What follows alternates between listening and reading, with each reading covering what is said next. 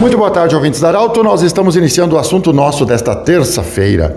Sempre lembrando a Unimed, Joleriótica Cote e também Hospital Ananelli, nossos parceiros na divulgação. Nós temos a honra hoje de conversar com o professor Nestor Rachen, ele que é diretor do Colégio Mauá. Bom, o assunto é volta às aulas.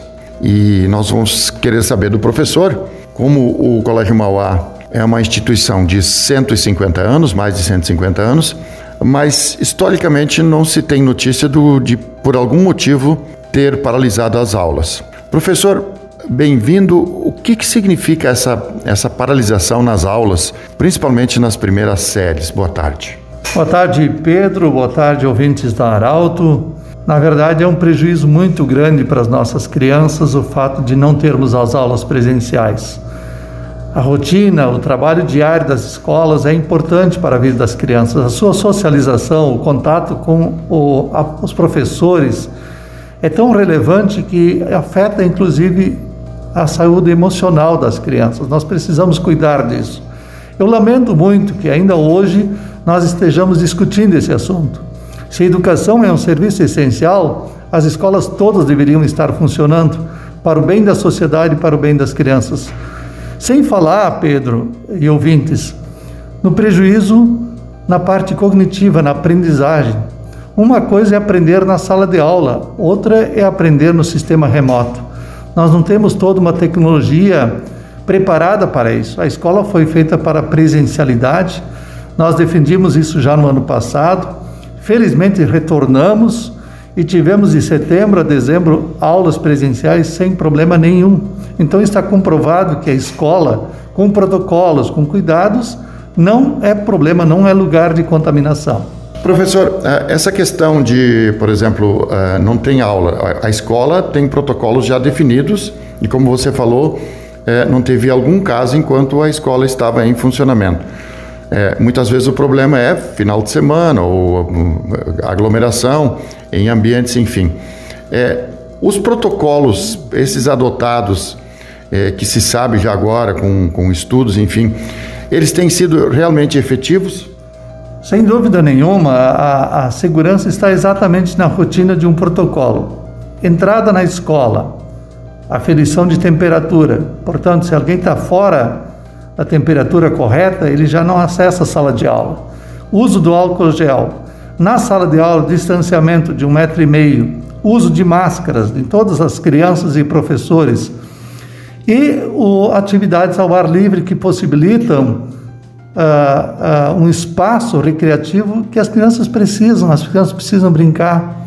Eu vejo com muita tristeza as praças estão todas elas fechadas.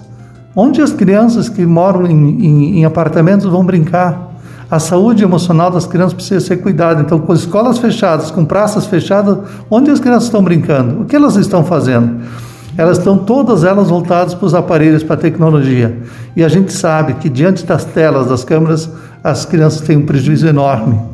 Então, pelo bem da sociedade, pelo bem do nosso país, é urgente o retorno às aulas. Eu espero que o Supremo Tribunal Federal acolha o pedido da PGE, da Procuradoria-Geral do Estado, para que o Rio Grande do Sul volte a ter aulas. Santa Catarina está tendo aulas, normalmente, sem atividade, sem problema nenhum. Por que não aqui? Então, se num primeiro momento na bandeira preta nós pudermos ter aula da educação infantil primeiro e segundo ano, está ótimo. Quando retornar a bandeira vermelha, retorna todo mundo. Vamos torcer também para que as pessoas cuidem, para que as pessoas protejam umas às outras e para que os casos diminuem. Assim será bom para toda a sociedade, em especial para as nossas crianças que precisam da escola. Agora, eh, falando como, como mestre, como professor, eh, de forma geral, eh, como é que você avalia essa ausência nas escolas, o fechamento? Porque nós já temos um problema no Brasil de muito adolescente que está fora da sala de aula. É, e, e, como é que você vê? Você acha que isso pode se agravar, essa situação, com essa ausência da aula presencial, enfim, escolas fechadas? Podemos ter um aumento nisso? É, nós já sabemos que nós vamos ter uma regressão aí de duas décadas. Isso é, tudo aquele trabalho foi feito para que as crianças estivessem na escola, isso agora está regredindo. Vamos ter que começar tudo de novo.